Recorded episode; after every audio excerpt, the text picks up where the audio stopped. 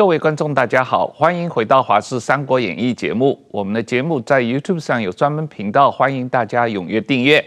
今天我们呃请到了正大国关中心的宋国成老师再次来上我们的节目，同我们谈一下最近爆发的以色列和巴勒斯坦的冲突。和背后的美中在中东地区的博弈的情况，呃，宋老师你好，主持人你好，石板先生你好，各位观众大家好，石板先生好，大家好。这个最近呃，当然国际新闻头条啊，大家谈了很多了，已经。就是巴勒斯坦组织哈马斯对以色列发动大规模的突击啊，那这个地图大概是讲了哈马斯主要是在加沙走廊这个地方。啊，那整个这个区域主要都是以色列控制的，除了加沙走廊，这加沙走廊下边就是埃及啊，埃及西奈半岛。那这一边这个白色的约旦河西岸地区，呃，有一些以色列和这个巴勒斯坦呃人员交叉居住的地方，但是这个约旦河西岸地区主要是由啊、巴勒斯坦解放组织这个巴勒斯坦呃政府。啊、呃，自治政府在控制的啊，这个巴勒斯坦自治政府和加沙走廊的哈马斯，他们是巴勒斯坦内部的两个不同的派别啊。对，他们内部还有很多其他派别，但这是两个主要的不同派别。然后这一边是约旦啊，约旦和西岸，那这上面是黎巴嫩，在上面这里是呃叙利亚啊，戈兰高地。那黎巴嫩这边又有这个。呃，真主党在进攻以色列，所以理论上来说，以色列是呃被呃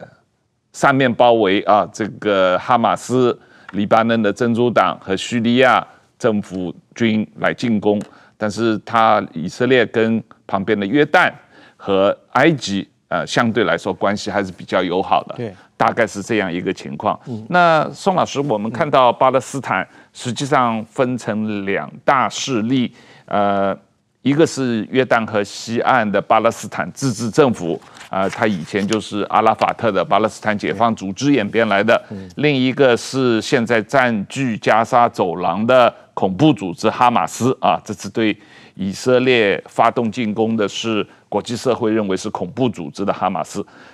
哈马斯有好几年没有对以色列发动大规模的进攻了吧？对，对呃，他这次突击的目的是什么？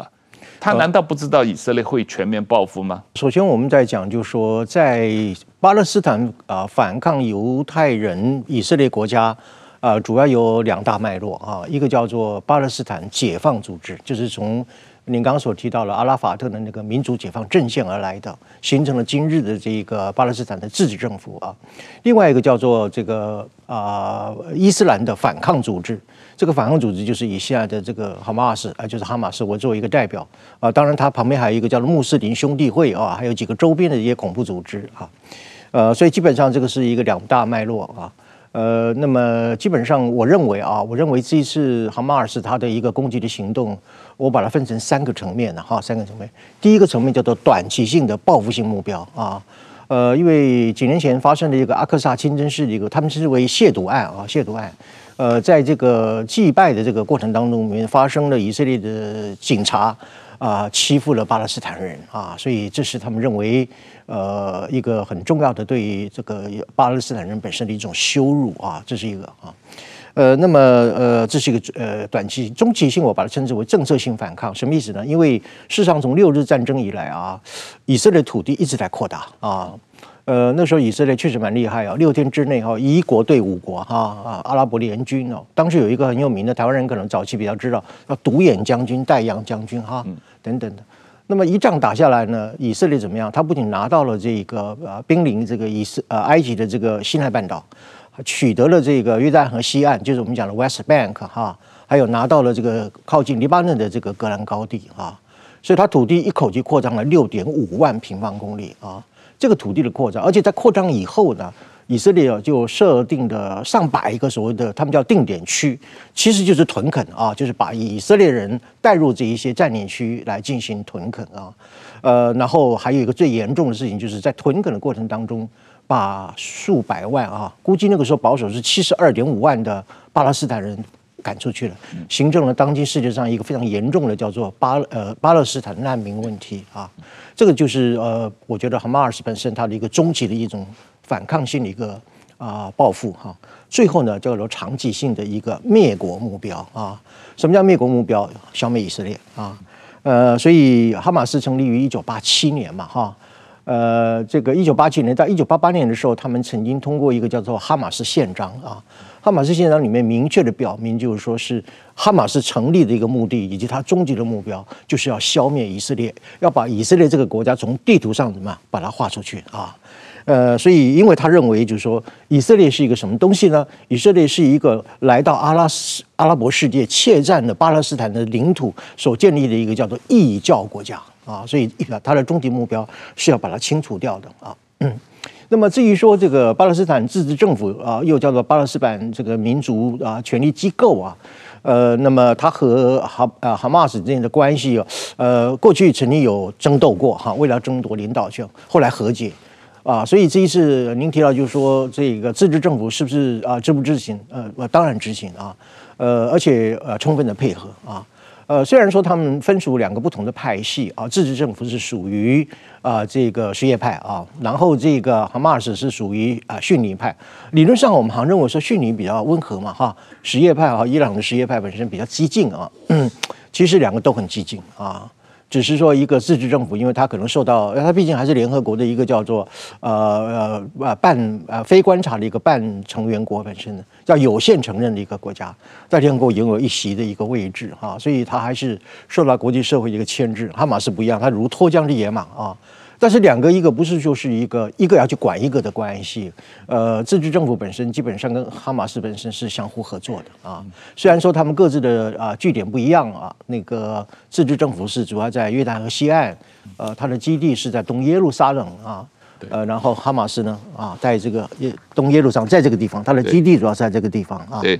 呃，那么就是它的自治政府的成立所在区。现任的主席叫做呃阿巴斯阿巴尔斯，已经八十几岁了。呃，八十几岁，八十五六岁了啊，八十五六岁，年纪很大，而且他今年六月去见了习近平啊。是。习近平给他就是说中国支持巴勒斯坦独立建国的承诺啊。是。所以他有了这个承诺之后，其实他就怎么讲呢？就就跟阿阿马斯就说里应外合了哈，去配合他。所以所以现在以色列怎么样？他打了这个加沙以后，他现在开始进攻西呃西区啊 West Bank 这个地方。为什么？他也要把这个阿巴斯的这个意思呃这个巴勒斯坦的自治政府，他也要想把它干掉。对，可是我的理解，嗯，巴勒斯坦自治政府的路线，至少从表面上来看，嗯，他们是。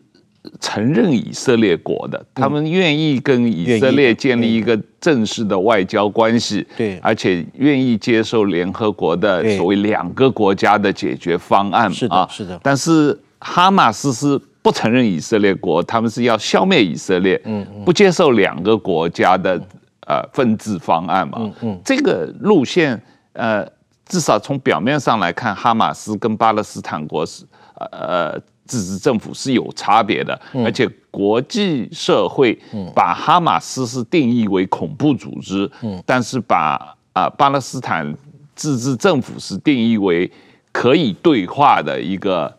政治组织或者一个国家，是是，但是如果巴勒斯坦呃政府啊或者巴勒斯坦自治政府纵容哈马斯。发动这种恐怖行为的话，那就另外一个问题了。呃，当然，我们对于这个纵容这个，我们可以稍微再深入讨论一下哈。嗯、就是说，其实，在巴勒斯坦这个国家政权当中里面，呃，自治政府本身它，因为后来它成为民选的议会议会国家，呃，这个自治政府本身它在议会政治当中里面它是少数派，嗯，它拥有的席位，以我的印象的话，应该是只有百分之二十几，而。哈马斯他有将近百分之七成的席位，对，所以简单来讲，哈马斯本身它是多数党，或者叫做啊、呃、居于多数的一个主流的地位啊，所以在议会的这个决策当中里面，哈马斯还是处于居于一个主导性的一个。啊，一个优势的地位哈。不过我们注意啊，今年的九月一号，那个八十几岁那个那个阿巴斯呢，他到联合国，在那个联合国大会那个一般性辩论里会里面，他讲了一句话啊，他说哈，在巴勒斯坦人民尚未怎么样分享其民族的合法权权利之前，呃，中东地区是不会实现和平的啊。意思就是说，虽然我可以去承认以色列的建国的一个权利，但是同时也必须要充分保障巴勒斯坦人的合法的权利。在这两个目标都能够达成的时候，我们再来讲通过承认这个以色列来实现所谓的中东和平啊。所以整个逻辑的线索是应该啊、可以这么样来看哈。呃，那么当然。这个哈马斯为什么不怕啊？以色列很强大嘛，哈，他的现代化的国防，还有他号称世界第一的那个情报系统，哈，呃，他为什么不怕啊？我这里我的看法是说，哈，你看一开战的时候，这个哈马斯的这个嗯指挥官嘛，哈，他在那个广播里面就讲了第一句话，就是说我已我们已经受够了。啊，我们今天来要了结所有的一切。什么叫了结所有的一切啊？这话的意思就是说，呃，坦白讲，他代表巴勒斯坦人啊，巴勒斯坦人忍受这个以色列了啊。呃，你看他现在对以色列呃，对加萨啊，加萨本来进行怎么样断断队、断水、断队、断粮，而且还断这个进出等等的，所以他是非常不满的哈、所以呃，他誓言就是说，我们刚回到讲那个八八宪章里面讲说，他们终极目标是要把以色列消灭的哈。啊呃，所以我认为这次的一个呃，为什么不怕？呃，他其实是怎么样？要了结所有的以巴之间的恩恩怨情仇啊，呃，要进行一种你死我活的一种啊解放嘛，或者是叫了断啊，这是呃为什么他不怕的一个原因啊。那么另外一个就是说是呃这些恐怖分子为什么不怕哈？因为有一个概念叫圣战啊。英文叫 Jihad 哈，其实圣战这个概念在这个古兰经里面就已经有差不多四十一次提到这个名词啊。它这个名词本身的意思就是说怎么样为真主阿拉怎么样啊奋斗一切啊，呃为真主而死的这样的一个意思哈，是一种挣扎奋斗努力的一个意思啊。呃，所以呃巴勒斯坦人的战争观念跟一般人不一样啊。呃，战争是不可怕的啊，为真主而死啊，不足为奇啊。为什么？因为我死了之后呢，我荣归于真主的怀抱啊！所以你说他怕不怕这个呃以色列报复？他确实不怕的。为什么？因为他要怎么样为真主而战啊！他打的是一场圣战，不是一般的那种侵略性战争或者是抵抗战争啊！这是一个很重要的一个一个观点啊！呃，所以回到我们今天这样的一个问题，就是说，呃，自治政府本身基本上嗯约束不了哈马斯啊！呃，一方面他政治上是多数啊，一方面。呃，他的激进路线本身获得的加萨的加萨的这个人民的支持啊，呃，另外一方面的话，他不怕以色列啊，呃，你看他现在又反击了嘛哈，而且有可能有其他的这个武装团体，就是恐怖组织，好像这两天又加进来要支援这个哈马斯嘛哈，所以整个来看，我认为就是说，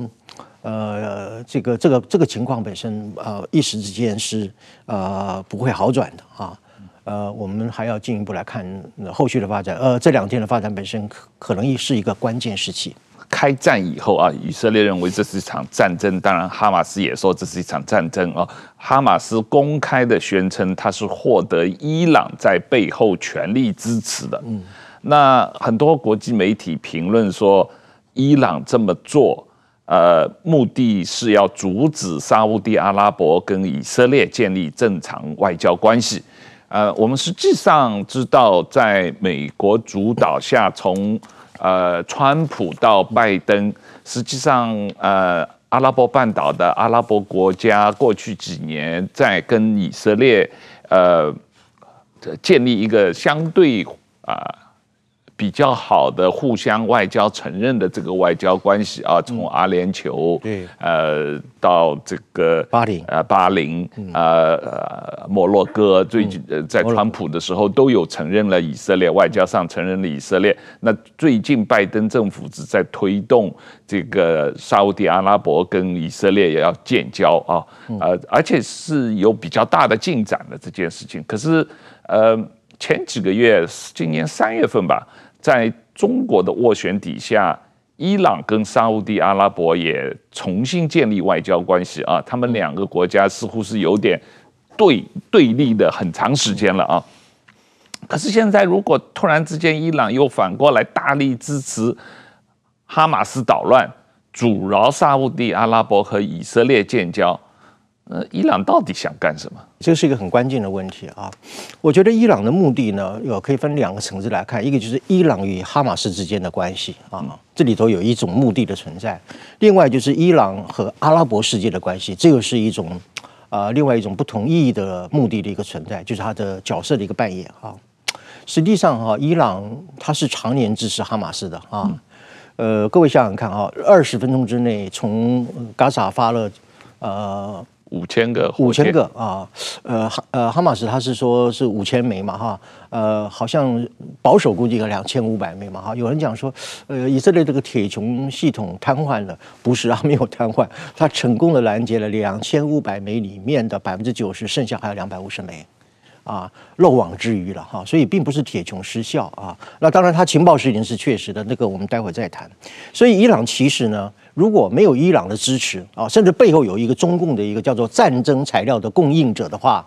呃，我不认为哈马斯本身有这样一个能力去一下子打出了五，他说五千枚，我们就说五千枚嘛，他没有这个能力的啊，他既无制造的能力，而且哈马斯的总兵力啊，加上民兵啊等等，加起来不超过一万个人哈、真正有这个战斗力的叫叫做卡桑旅，卡桑旅那个战斗人员，其实坦白讲，有时候看起来五六百个人，最多也不过一千多个人，是一个不是很有战斗力的一个组织，为什么他能够有啊、这样的一个五千枚的飞弹来发射？这个绝对是。伊朗在其中的一个背后的角色哈，而且伊朗另外一个国家卡达啊，卡达从过去以来啊，经援这个哈马斯已经累计快到二十亿美金啊，二十亿美金。换句话说，拜登最近不是很愚蠢的要交换战俘吗？解冻了伊朗的六十亿美金，二十亿美金也占了六十亿的三分之一啊！呃，可以买多好的火箭炮啊！所以这是一个从伊朗和哈马斯这一个双边的关系来看。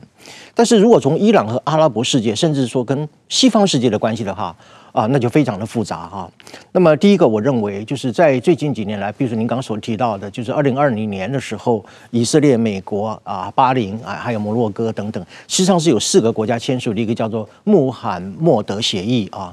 呃，推动了整个叫做中东和平的一个 roadmap，就是一个路线图。更早以前，从大卫营以来的时候，美国其实是确实是希望能够同呃推动各种形态的中东的和平方案啊。呃，但是伊朗这个东西对他极大的威胁啊。为什么？一方面啊。一方面，如果说像以色列和阿拉伯这些国家，像阿联酋啊，像巴林，像沙特阿拉伯，如果走向一个和好的情况之下的话，呃嗯，那么伊朗在这个中东地区的这个发言权和影响力会大为的下滑啊。呃，另外一方面就是从意识形态角度来看，他说，如果这些国家，阿拉伯国家和美国啊接近啊，然后试图要去跟以色列去和好的话，这个叫什么？阿拉伯世界本身的一种伊斯兰教的一种背叛，这是一种背叛宗教的一个行为。这个在伊古兰经里面来讲是不可赦了哈啊，不可饶恕，是杀无赦的一种罪行啊。所以如果说我们简单的来讲的话，就是有一种是伊朗和哈马斯之间的一种关系，这绝对是一个。呃，战争材料，呃，就是所谓的还有金钱上的一个援助，否则哈马斯没有这个胆量啊来发动这种攻击。呃，那么另外一个就是说是，呃，以伊朗的话，他是想把美国的势力啊，通通的干干净净的把他赶出这个阿拉伯世界，同时他也坚决地反对一些所谓的温和的一个阿拉伯国家啊，一方面承认以色列关系的正常化，然后走得跟美国更近啊，那么出现了一个在中东地区一个以美国为主导的。啊，以美国的秩序为基础的一个所谓的中东和平世界，这个是伊朗本身他，我觉得他是坚决反对的。石板先生，呃，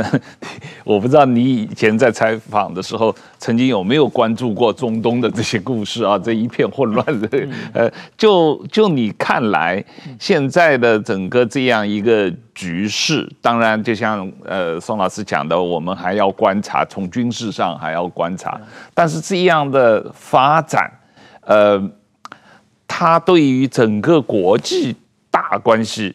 会有什么影响？因为我这两天看到很多讨论说，本来大家都关注乌克兰战争，现在又开始关注这个呃中东战争，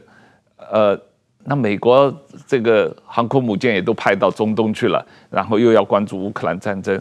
他就完全没有精力来管台海的情况了。觉得首首先这这次是蛮意外的，就是我们作作为报社啊。报社很很清楚，就是说派特派员，就是派到外国的驻外记者。过去以色列大概在二十年前左右的时候，派特派员啊，是派那种社会部出身的，就是打打杀杀的，在混乱之中采访的，对社会主义者。然后呢，这几年以色列派去的记者呢，都是政治部出身的，就分析国际关系，拜登怎么想，他怎么想的，就这两种政治人物，这两种记者是两两个类型嘛，就很明显，在报社来看的话，以色列这些年是一个和平的地方嘛，嗯，它主要是在变成一个政治的博弈了，但是突然之间又发生这么一个大事情，我我个人认为，这这个属于是哈马斯的一个，呃，就是说自杀性攻击了。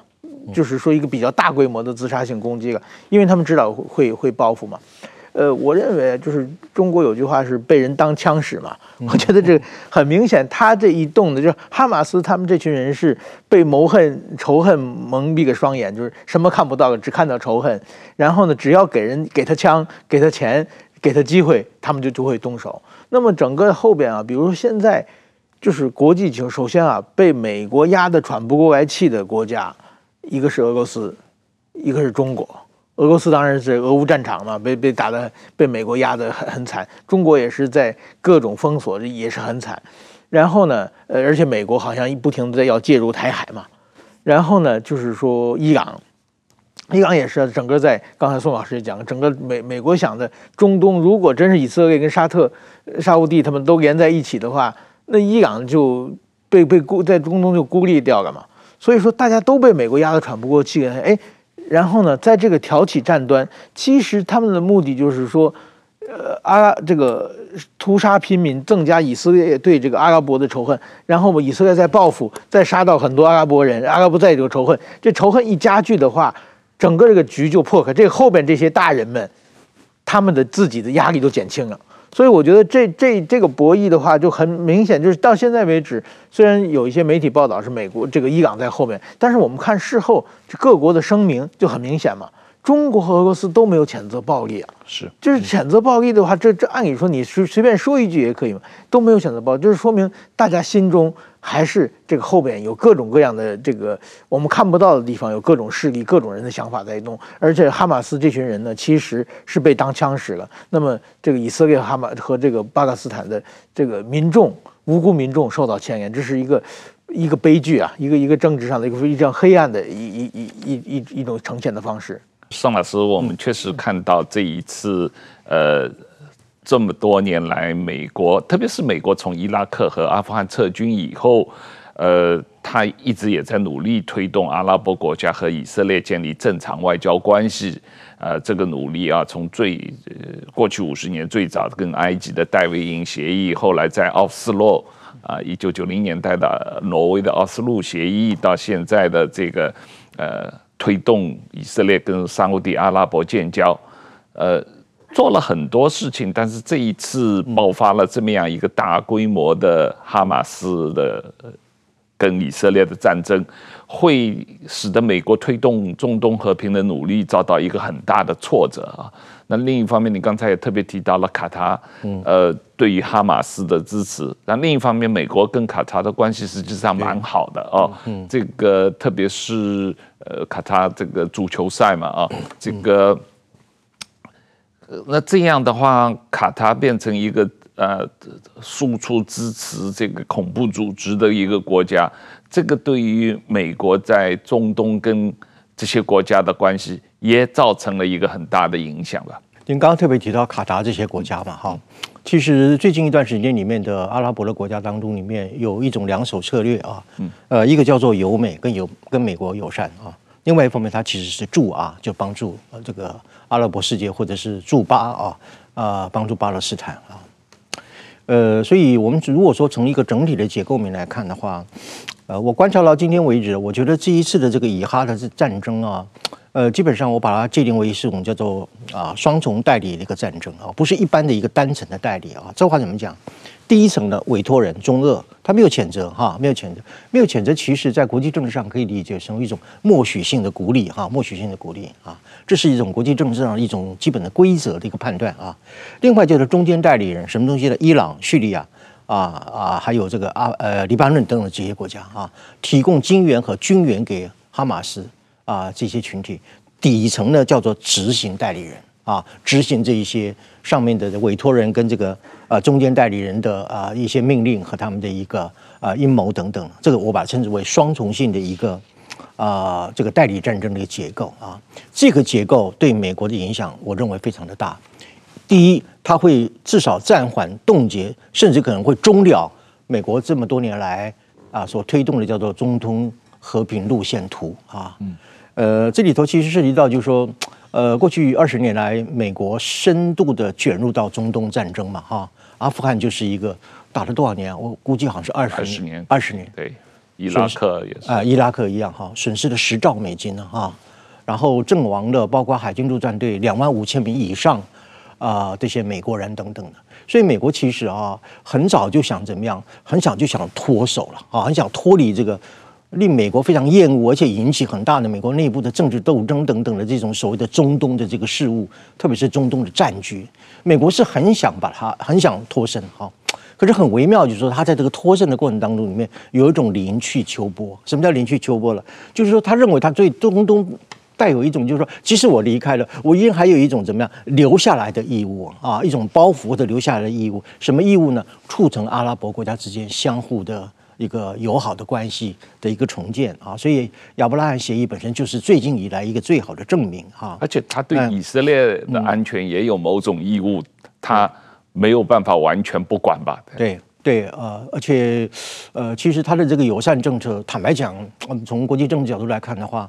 坦白讲，没有一个那么慈祥的国家了啊。这么说哈啊，当然你有人反美的人认为他背后有一些什么阴谋，那是另当别论哈。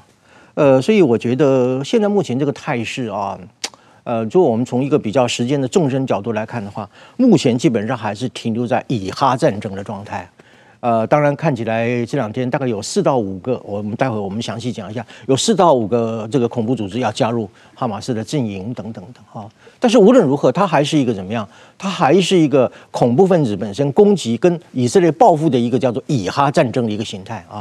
如果说这个形态扩大，啊，怎么扩大呢？就我刚刚所讲的，其他的武装的团体加入，呃，这个呃哈马斯的一个阵营，然后呢，美国啊这个角色本身如果介入的话，它就很有可能成成为一个怎么样？两个国家之间的一种啊双边的战争，慢慢的扩大成为一种涵盖了整个大中东地区的一个区域战争啊。那么促成这个大中东的一个区域战争，一个非常。重要的一个关键因素，我还是认为决定于美国的态度啊。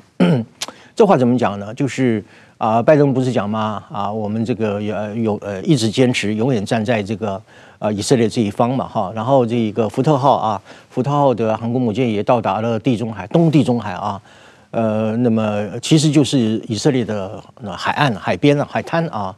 啊等等等。那美国要不要开战啊？当然，美国还可以呃。如最近这个苏利文还是拜登所讲的，呃，那个呃，布林肯所讲的，就是说，我们不是要去直接的介入战争，而是要去警告其他想要蠢蠢欲动的一些，从中要去啊火中取栗的这些人啊，警告他们不要轻举妄动等等等。但是如果战事一旦扩大的时候，以前美国中介入中东战争，不过就是。啊，当初也讲说，哎，我们介入啊，不介入等等。后来战事不断的一个升升高之后，美国还是终究介入了。而且这种战争的形态啊，我们从战争战争学的角度来看，它会有一种漩涡式的一个下陷的卷入的一个效果啊。然后漩涡越来越大，然后被卷入到的这些国家越来越多，这个叫做一种啊下沉式的一个呃漩涡效应啊。好，美国现在要考虑什么东西？还包括以色列也面临到很大的困局，就呃，美国要不要要不要去呃介入哈？呃，我们简单的来讲，美国是否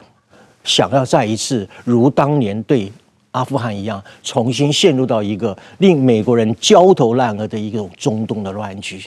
而且这个陷陷入不是两天我就可以走啊！你可能一陷入就如当当初美国对于阿富汗啊，他认为我沙漠风暴、海湾战争，我打了一下我就可以回去了，没有一打打了二十年这么之久啊！呃，所以美国现在面临到一个很大的一个关键。那么就以色列来讲的话，你说现在这个四面出击，昨天啊，以色列宣布以色列解除所有的战争限制。什么叫所有的战争限制呢？烧杀掳掠都可以了啊，国际法本身也不必遵守了啊。昨天联合国还提出，就是说警告以色列，就是你不能对加沙围城，因为围城这种东西断水断队断粮等等违反国际法啊。特别是违法国际这个战争法。战争法里面有一个最主要的精神，就是说你发动战争，你要有有理有据啊，要师出有名，要有法律的依据。那么你在战争行为的施行当中里面，你也要有法律依据，你不能滥杀无辜。你比如红十红十字会的人，你不能杀；举白旗投降，你也不能杀，等等，这个叫战争法啊。可是以色列现在怎么？我解除所有的战争限制啊，意思就是说，你这个联合国也好，战争法也好，我根本不予理会。而且坦白讲，这些战争法本身事实上是没有用的。为什么？你今天前面有人拿着白旗，说明他是假投降啊。啊，他挂了一个红十字的牌子，本身他可能就是一个一个军人哦，他回头他就可以把你击毙了。所以这个战争法基本上呃没有在没有不可能就是让这些交战国一方呃在现场当中很快的去辨识说哦、啊，你这个是红十字会，你这个是医疗人员，你这是护士啊等等等啊呃，所以呃基本上就是这个情况就是说呃是否会呃越来越扩大？还有以色列面临到什么问题啊？人质问题啊。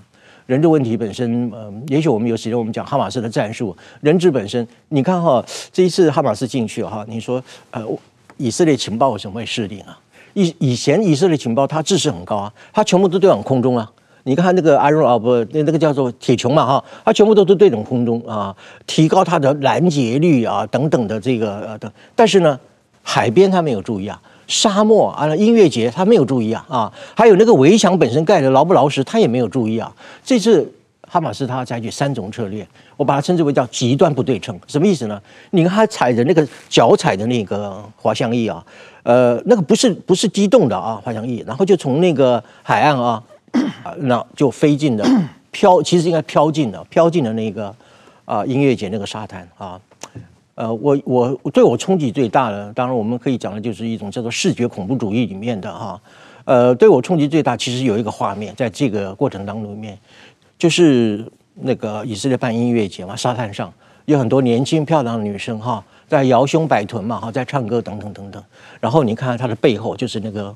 那个滑翔翼啊，滑翔机就慢慢慢慢的飘过来哈，然后一声不响，静悄悄的降落在那个沙滩，降落沙滩没有声音哎。啊，不是说降落陆地还有蹦蹦有声音，它降落伞没有声音，然后开始就大开杀戒。对我最冲击在什么地方呢？极端的民族主义对于资本主义的享乐主义本身所进行的一种道德的屠杀。啊，你们这些啊欢天喜地啊，然后在那边呃摇胸摆臀啊，呃资本主义的那样能享乐。这是一个所谓和平音乐会啊，啊和平音乐会追求和平的音乐会，对。对呃，但是总而言之，就是这个是两个意识形态当中，你们在道德层面的一种对决嘛，哈。呃，所以在这种情况之下的话，就是说，啊、主要是看这个战争会不会还有人质问题，哈。人质问题，我刚刚讲说那个，呃，哈马斯的战术，当然他知道西方国家本身。呃，对于他的残暴的行为，他一定会重复的放送嘛啊，这个叫做什么？再次的恐怖主义，三次甚至 N 次的恐怖主义，透过影像、影片、声音等等，呃，被掳走的人质讲说 “Don't kill me” 啊，惨叫，那种声音本身就具有一种所谓的视觉恐怖主义的效果。那第二个呢，他挖土机啊，第二个战术的挖土，他就在那个边界当中，他假装建筑工人哈、突然间他回头之后，那个土一挖，墙就倒下去了。啊，然后就从那边墙越过去，这个卫星怎么看得到嘛？或者情报系统怎么能侦查得到？还有一个机械机械摩托车，他们机械摩托车是怎么做呢？前面开车，后面坐一个乘客啊，然后好像在街头上兜风一样，突然之间就把人家人质就把放在中间，把他夹住，然后就把他带走了。这个叫做机械摩托车的一个掳人的一个行为。这些人质将来有两个目的：一，作为和这个以色列谈判的一个筹码。你不是讲、呃，这个哈马斯不是讲吗？你下周再空袭一次，我就杀一个人质。呃，这坦白讲蛮吓人的哈，因为他有很多啊无辜的父母在里面哀嚎，在里面求救啊。那么另外一个就是说是呃，接下来他还要用这个人质，说不定他作为人肉盾牌哈。还有，我觉得哈马斯最我我认为可能是最精妙的一个想法，他就是要把以色列军队诱敌深入到加沙啊，进行这个所谓的一种街头的巷战。你知道那个坦克车一进到那个街头以后。他就是说进不进得去都还不知道，一旦进去之后，他是没有办法掉头的。我们知道那个坦克的那个火箭炮有没有？它是要旋转的啊，那个旋转一过来就碰到左边的墙壁，就一旋转过去碰到右边的楼房，它根本转不动的，它就成为怎么样？成为一种待死啊，坐以待毙的一个情况。所以哈马斯采取的前面我所讲的那种我叫极端不对称啊，偷偷摸摸的一个方式，就是。呃，我这里本来想引述一下法国一个哲学家叫 Paul Virilio 哈，他写了一本叫做《Strategy of Deception》啊，欺瞒的战略。呃，他就讲说，现代战争当中里面有一个最巧妙的一个方式，就是怎么样，就是欺骗啊，欺敌也好，伪装也好啊，那么假扮也好，化妆术也好。啊，等等，都是可以作为一种很重要的一个战略。我觉得这是哈马，哈马啊，很多人认为哈马斯本身蠢蠢的哈，反正就是呃民兵嘛，民兵就是带一个子弹啊，然后就那边嘣嘣嘣打完了，啊靠，没子弹，回家睡觉了啊，等待明天发子弹啊。这种民兵 坦白讲也蛮愚蠢的，可是实际上不是，他们领导人基本上还是有一些战略和战术上的一些。啊，比较聪明、比较智慧的考量。对，而且这次他们骗过以色列的情报机构啊，我看一些网络上的评论，就是说他们过去几年假装说一直从公开的和这个内部的被以色列截听的电话里面都说啊，我们现在还没有准备好，没有力量去攻打以色列，我们现在要发展经济，要改善人民生活，所以他每天呃都有几千上万个。呃，阿巴勒斯坦人从加沙走廊到进入以色列去打工，对，以色列每天让他们去去呃去这个挣钱，啊，然后说我们这样可以搞和平，因为我们从以色列挣了钱以后，改善了加沙的人的生活的话，我们就比较不会搞恐怖主义了，对啊，那所以某种意义上，以色列也放松了警惕，认为这些人可能是可以通过呃。通过钱收买的，或者是通过给他们提供工作来改善他们的生活，那以后他们也就不会跟我们对立了。嗯，那呃，似乎这个招数使得以色列的情报机构误判了这个呃这个呃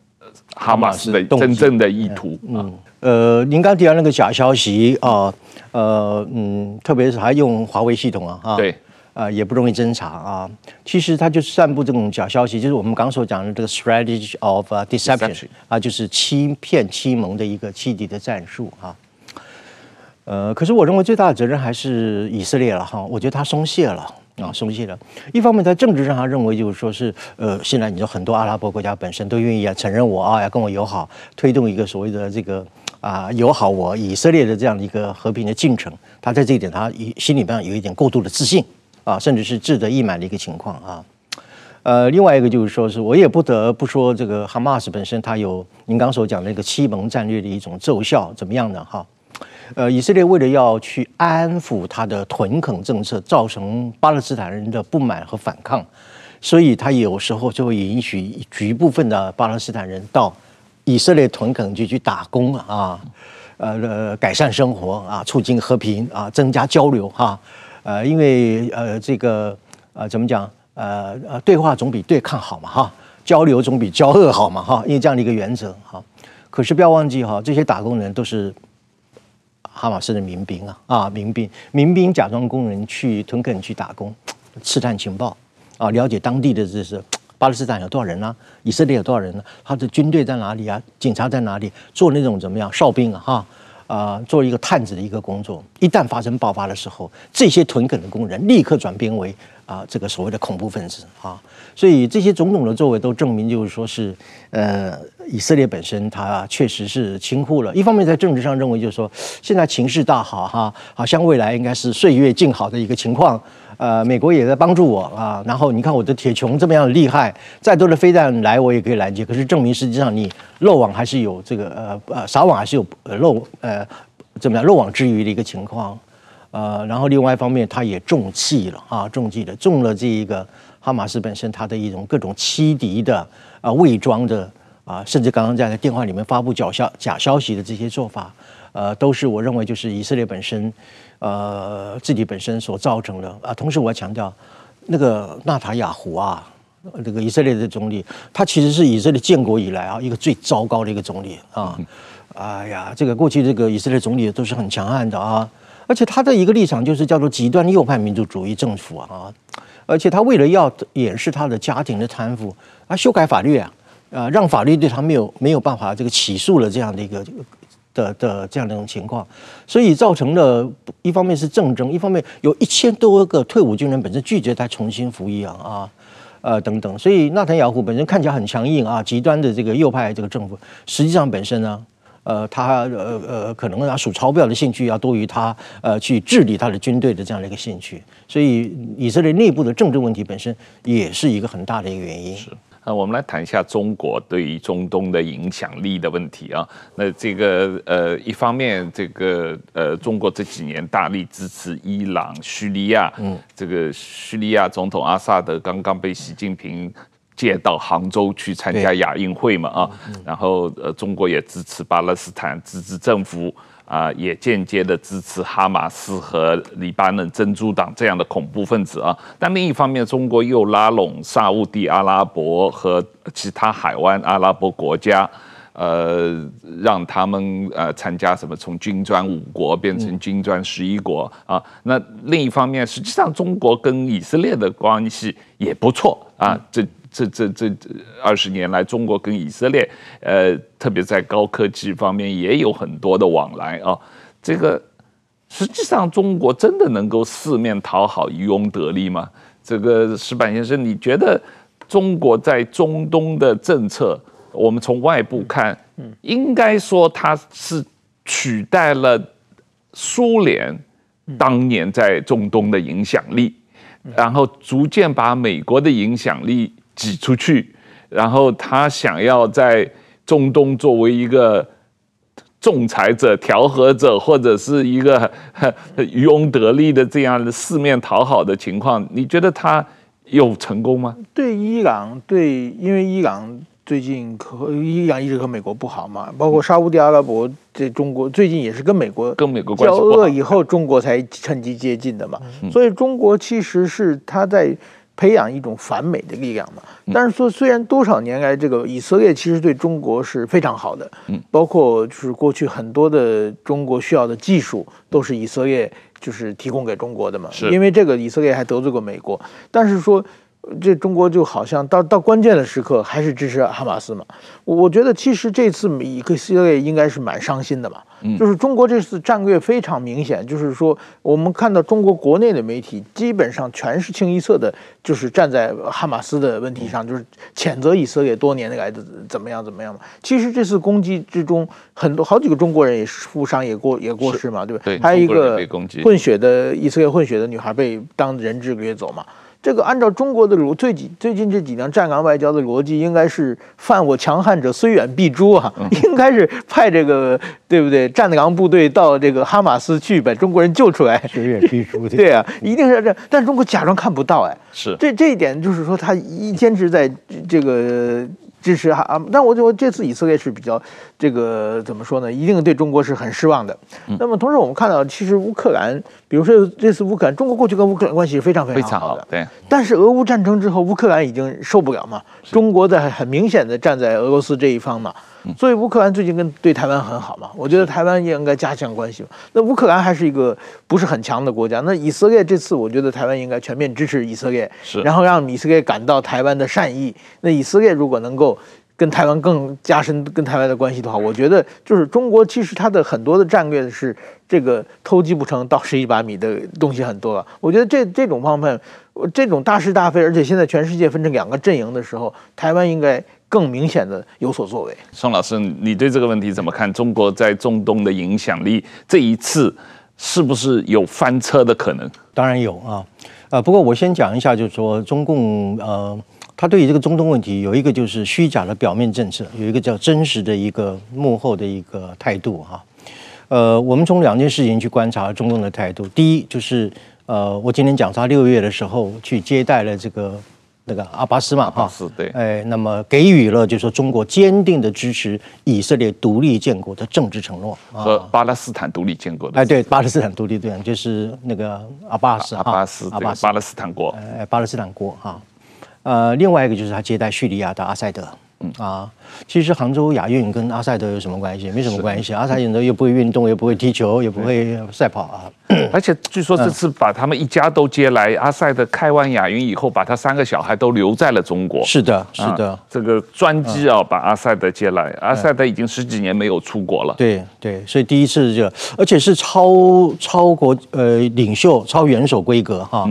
呃，而且这叫叫全家福哈，嗯啊，全家福政策，把他们全家人都照顾的挺好的，还带他去什么那个灵隐寺去拜佛啊等等，所以从这两件事情看，就是说什么叫中共的这一个背后的一个真实这个态度，但是它也有表面的虚假的态度。什么东西？您刚刚提到，就是说，我认为它基本上对于中东叫做三面睦邻政策，就是各方都讨好啊。但是这些讨好的结构，基本上都是中共在中东地区一种叫做战略杠杆啊，不是要真正去谋中东的和平了啊。中东如果和平了，中共就没戏唱了啊。坦白讲，谁最不愿意看到中东的和平？就是中共再加一个俄罗斯嘛啊。呃，所以这种情况之下，我认为就是您刚刚提到他会不会呃适得其反？当然会适得其反啊。最主要有两个理由，第一。中共还没有这个能力去全面掌握中东阿拉伯世界，没有这个能力。你可能是离间然后拉拢了哈，你比如说呢沙伊的这个复交等等等啊，呃，他可以趁虚而入啊，或者是说这个临门一脚等等的，呃，赚取一些短期的利益。但是你要全面的、整体的去协调出一个能够符合阿拉伯世界本身的一种共同利益的纲领啊，或者是啊途径等等，中共没有那个能力。啊，坦白他没有这个能力啊，这就是我们讲的，就是说一个国家你想称霸，你看看你有没有稳定这个世界的能力嘛？你这个霸权稳定，霸权稳定，你如果说没有办法建立一个新的国际秩序啊，然后你也没有办法去维持这个国际秩序的稳定啊，然后破坏国际秩序，然后你没有惩罚他的能力等等的，那你这个东西就称不了霸啊，因为霸权是要带来世界的稳定才叫做霸权啊，呃，所以我就说，第一个就是说他基本上没有办法去协调出整合。出啊一个符合整个阿拉伯伊斯兰世界的一个共同的一个利益啊等等的啊，这是第一个啊。第二个的话就是说，中东的和平问题啊，坦白讲哈，真的是大哉之问的大哉之问，实在是很难回答哈。呃，我基本上把以巴冲突称之为一个叫做旧仇不断累积加新恨的一个民族的斗争了啊。呃，它是一个交织的宗教啊，还有就是领土。种族、政治和军事交杂在一起的一种叫做千年的世仇结构啊！我再讲一遍，千年的世仇结构啊！呃，基本上两国了哈，都是为了信仰和生存而流血的一种斗争哈，而且是越来激烈的，越来越深。呃，注意哈，从一九四八年这个以色列独立以来啊，联合国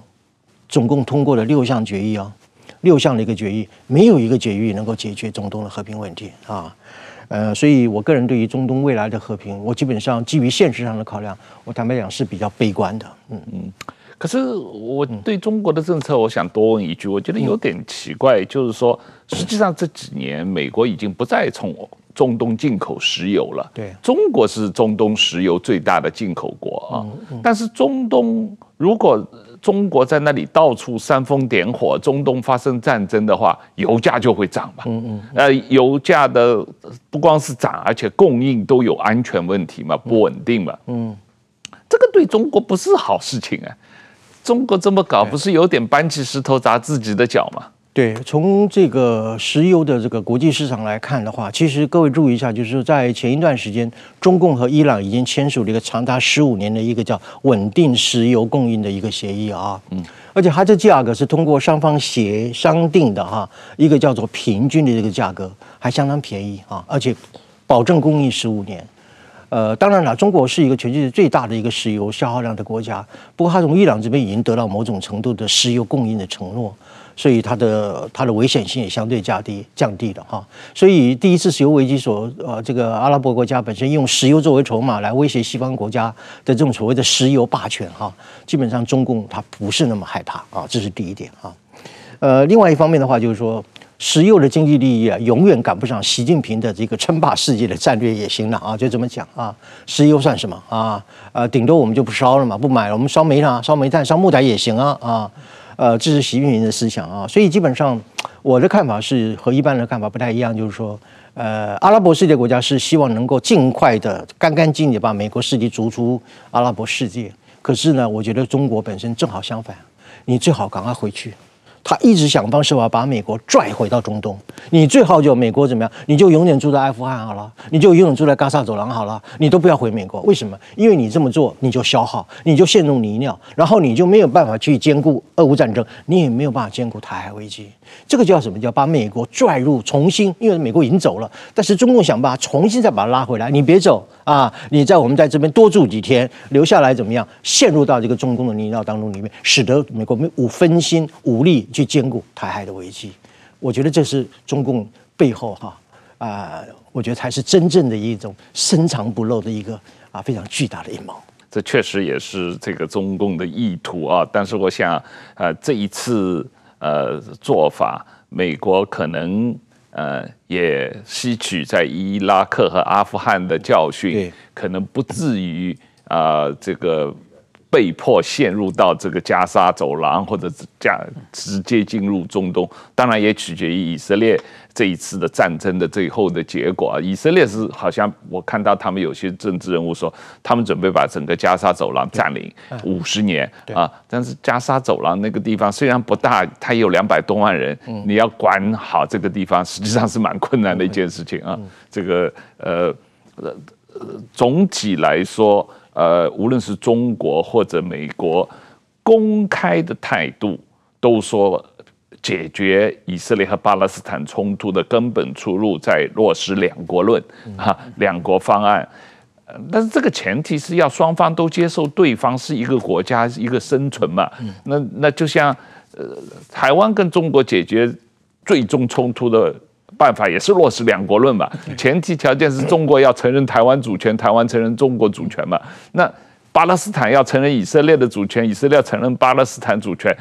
才能够解决两国论嘛。那现在是哈马斯和以色列都想要把对方从地球上消灭掉嘛，这个是没有办法和平共处的吧？基本上所有的中共的和平方案呢，呃，都叫做预设前提的和平方案啊，预设前提。呃，譬如说，像以哈之间，它的前提是什么东西呢？呃，双方要克制啊，要冷静啊，等等的。但是实际上是假中立，怎么样？暗挺八啊，跟乌克兰战争一样，假挺俄，然后这个呃假假假中立，然后暗暗挺俄等等啊。所以中共的和平方案本身不可信的原因，就是说它永远在这个和平方案当中里面，一方面假装啊双方克制，实际上它本身底下都有一个啊预设前提这个和平方案，譬如说。啊，在这一次的四两国方案当中，里面他提到，必须首先承认这个巴勒斯坦独立建国的权利之后，才能够去逐步推动中东和平。对台湾也是一样啊，必须要什么以一个中国为前提啊，两岸进行啊和平统一等等的。对俄乌战争也是一样啊，必须充分尊重俄罗斯的安全的一个顾虑啊，那么来推动这个呃这个俄罗斯跟乌克兰的和平呃，而且这个和平本身呢，呃叫做政治解决啊等等。所以我在这礼拜一再的强调哈，呃，中共的和平方案本身呢，呃，其实就是一种遮羞布，遮什么东西？遮住它那种隐藏在背后的巨大的阴谋。呃，那么它所有的和平协议本身都一定是带有预设的政治前提，否则就不叫做和平方案。好，那今天时间差不多了，非常感谢宋老师的再次来上我们的节目，讲解这个中东的局势啊，这个局势可能还有相当一段时间的不稳定。那谢谢宋老师，谢谢，呃，谢谢石板先生，谢谢，谢谢大家，嗯。